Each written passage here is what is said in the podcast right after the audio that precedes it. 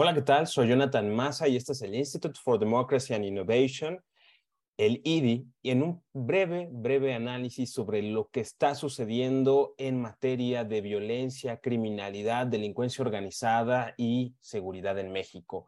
¿Qué está sucediendo en nuestro país? Vamos a ofrecer un pequeño análisis. Muchos me han preguntado, a ver, Jonathan, ¿qué está sucediendo con respecto al problema de la seguridad en México? Primero partamos de lo primero los principales riesgos y amenazas a la seguridad de los mexicanos son los delincuentes que pertenecen a las bandas de la delincuencia organizada. Es decir, la delincuencia organizada es el gran cáncer de nuestro país que ha permeado no solo en las estructuras económicas, no solamente también en algunas estructuras políticas, sino que cada vez se va normalizando en la cotidianidad de muchos lugares, de muchos pequeños pueblos y municipios y regiones de nuestro país. Ese es el gran problema. Pero por otro lado, también partamos del origen, o al menos no necesariamente del origen histórico, sino finalmente de dónde, de dónde está saliendo todo este gran problema. Es un asunto que no se generó en este sexenio ni en el anterior, ni siquiera en el de Felipe Calderón. Estamos hablando de un proceso que ha venido desarrollándose en México por décadas. Podríamos hablar del origen histórico, de muchos factores, incluso internacionales, que intervinieron en generar las condiciones para que hoy tengamos eh, delincuencia organizada en nuestro país, redes del narcotráfico y de crimen organizado transnacional. Pero no vamos a detenernos en ese porque no es el propósito de este análisis y de este video, sino de ofrecer rápida y brevemente un panorama de lo que está pasando. Primero, este grave cáncer que es la delincuencia organizada en nuestro país, que son los delincuentes la principal amenaza a la paz y la seguridad de los ciudadanos, son precisamente a causa también de la incapacidad de los gobiernos civiles, porque vamos a decir, no hemos tenido gobiernos militares en México durante quizás ya más de un siglo. Los gobiernos civiles no se encargaron de crear las corporaciones de policías, que son de investigación y prevención del delito, pero también de impartición de justicia. Bueno, no es una noticia nueva, no es historia nueva, lo sabemos muy bien en México el grado de impunidad, pero es un asunto y ha generado un deterioro en todas las condiciones que hoy nos enfrentamos. Estamos hablando de un fenómeno gravísimo, muy grande, profundo, con raíces históricas.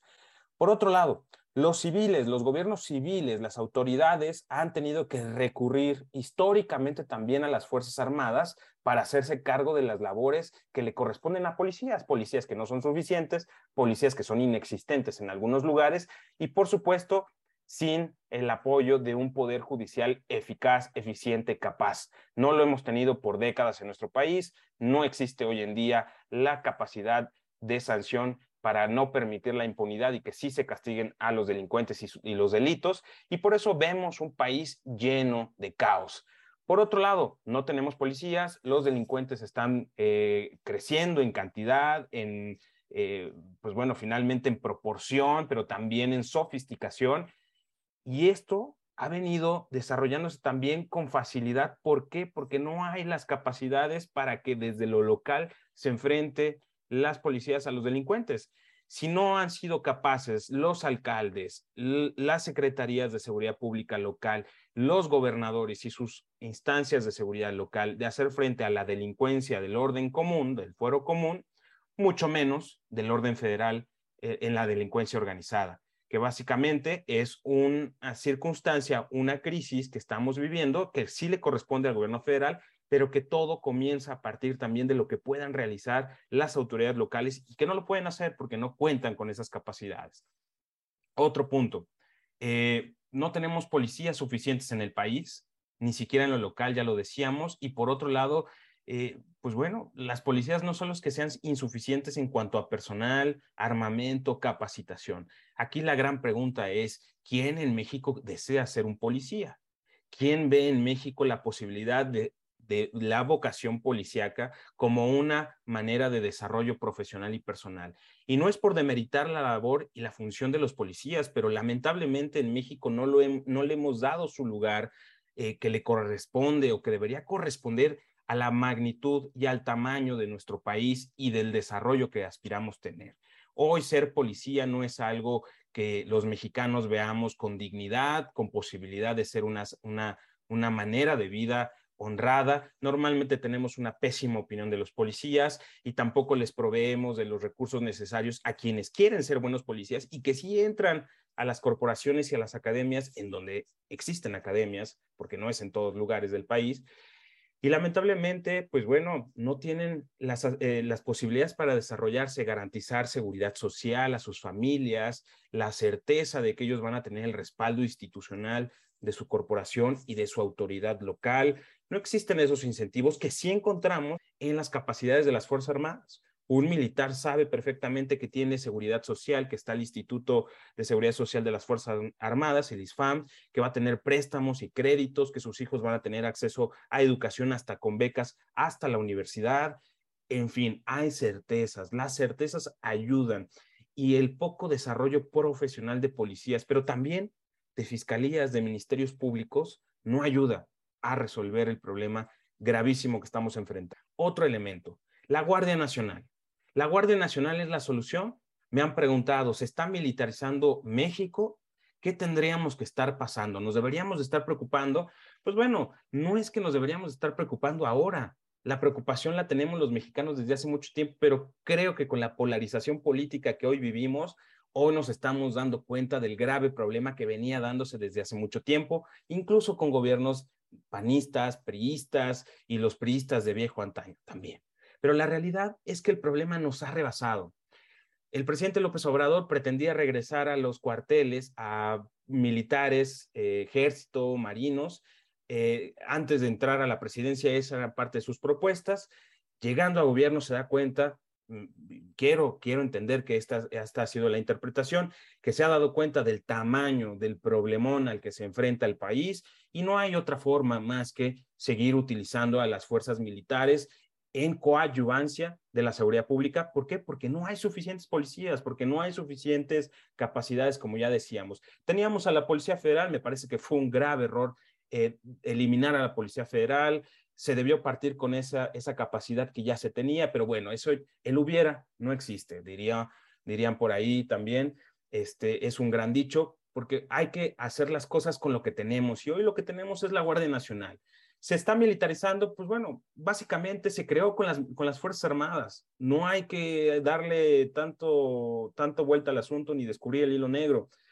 La anterior Policía Federal también se creó con un pie de fuerza inicial de Fuerzas Armadas, con la ayuda y la conformación de Fuerzas Armadas. Después la Gendarmería de Peña Nieto también se dio eh, forma con las Fuerzas Armadas, con la Policía Militar y la Guardia Nacional no es otra historia más que esa tendencia de requerir por el nivel de emergencia y de urgencia y de incapacidad de policías o de que no teníamos suficientes para crear ahora la Guardia Nacional. Insisto, me parece que fue un error la, desaparición de la Policía Federal. Hoy tenemos la Guardia Nacional y creo que el camino correcto es eh, llegar a su consolidación. La oposición está utilizando este asunto también para asusar, obviamente, el miedo y el temor. No estoy defendiendo al, al, al oficialismo tampoco, pero bueno, basta ya de tener eh, instituciones cada seis años de seguridad pública. Necesitamos instituciones de Estado que trasciendan gobiernos y administraciones. Si los mexicanos, las mexicanas, no le exigimos a nuestros políticos del gobierno actualmente y de la oposición que se pongan de acuerdo, lo que está en juego es nuestra seguridad, nuestra integridad y lo estamos viendo, lo que ha sucedido, eh, acontecimientos de violencia en México, lo que sucedió en Tijuana, en Mexicali, en Zacatecas, en Jalisco, en Guanajuato, es un hervidero de problemas en diferentes puntos focales, porque hay que repetirlo, en diferentes zonas del país hay disputas de plazas, de rutas, de trasiego, de control de las organizaciones criminales que son transnacionales. No nos estamos enfrentando a organizaciones que solo son locales nada más, que solo están eh, eh, recurriendo a la criminalidad local. Tienen contactos, tienen negocios a nivel internacional, están muy bien financiados y organizados, cada vez se ha sofisticado la delincuencia organizada y México le tiene que hacer frente con todo lo que tenga a su alcance, con inteligencia, con recursos financieros, con capacidad policial, con capacidad también de las Fuerzas Armadas, porque los requerimos. Esas son las capacidades tanto de inteligencia militar, inteligencia policial, inteligencia criminal y por supuesto inteligencia financiera. Muy importante dar eh, un foco de atención a la inteligencia financiera, porque hoy en día es una de las herramientas más efectivas para hacerle frente a estas organizaciones criminales con redes transnacionales. Por otro lado, bueno, a ver, si ya tenemos la Guardia Nacional y hoy todo el mundo da el grito en el cielo porque si esto es militarización que no se debe enfrentar, estoy de acuerdo, lo ideal sería no tener militares en las calles patrullando porque tampoco necesitamos desnaturalizar a las Fuerzas Armadas. Los militares están para la defensa exterior y para la coadyuvancia en emergencias serias de seguridad nacional. No son responsables únicos de la seguridad nacional, pero sí son elementos fundamentales, la columna vertebral del Estado mexicano en materia de defensa exterior y seguridad en el país. Pero la seguridad pública es civil, debería de ser civil eso sería lo ideal. La realidad es que hoy nos enfrentamos a un gravísimo problema que requiere de medidas extraordinarias y las Fuerzas Armadas lo han hecho, lo han hecho y han estado dispuestas. Pero lo que no hemos hecho los civiles y sobre todo los que han sido gobernantes, esto hay que señalarlo muy claro, es a la par de estar utilizando a las Fuerzas Armadas y de a la par de tratar de dotarles de un marco legal y jurídico para su actuación y de a la par de estarles vigilando desde el legislativo, porque eso también hay que hacerlo para garantizar el, régimen de derechos humanos, a la par de todo eso, ¿en dónde han quedado las, eh, la respuesta de esos gobiernos civiles para crear policías, para crear eh, capacidades de investigación criminal, para crear las capacidades de pie de fuerza, capacitación y garantizarle a los policías que existan o que queramos que existan eh, el desarrollo profesional y la certeza de que van a tener seguridad ellos y sus familias. No lo hemos hecho, no lo han hecho los gobiernos de diferente color. Entonces, pues bueno, la realidad es esa y con eso tenemos que trabajar. Ese es el punto. Yo soy de los que creen que hay que fortalecer la Guardia Nacional para no tener que reinventar otra institución del Estado mexicano.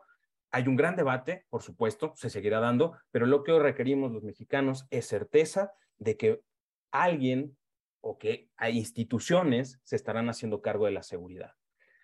Pues bien, esta es una colaboración en materia de aclarar muy rápidamente, brevemente, una cápsula sobre estos temas de seguridad. Sigan las redes sociales del Institute for Democracy and Innovation. Estamos haciendo también esta colaboración junto con Strato Risk Consulting, en donde acaban de publicar, acabamos de publicar, yo colaboré en un informe o en un policy brief acerca de la seguridad nacional. Esto es distinto a la seguridad pública de lo que hoy estuvimos hablando.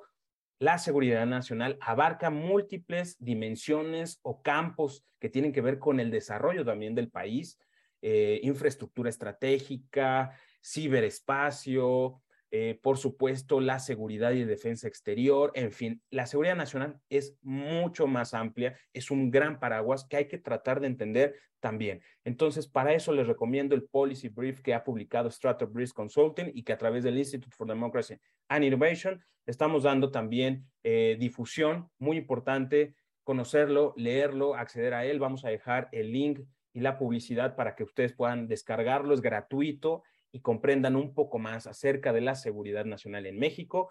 Y con esta breve cápsula me despido. Muchísimas gracias. Nos vemos en una próxima emisión. Hasta pronto.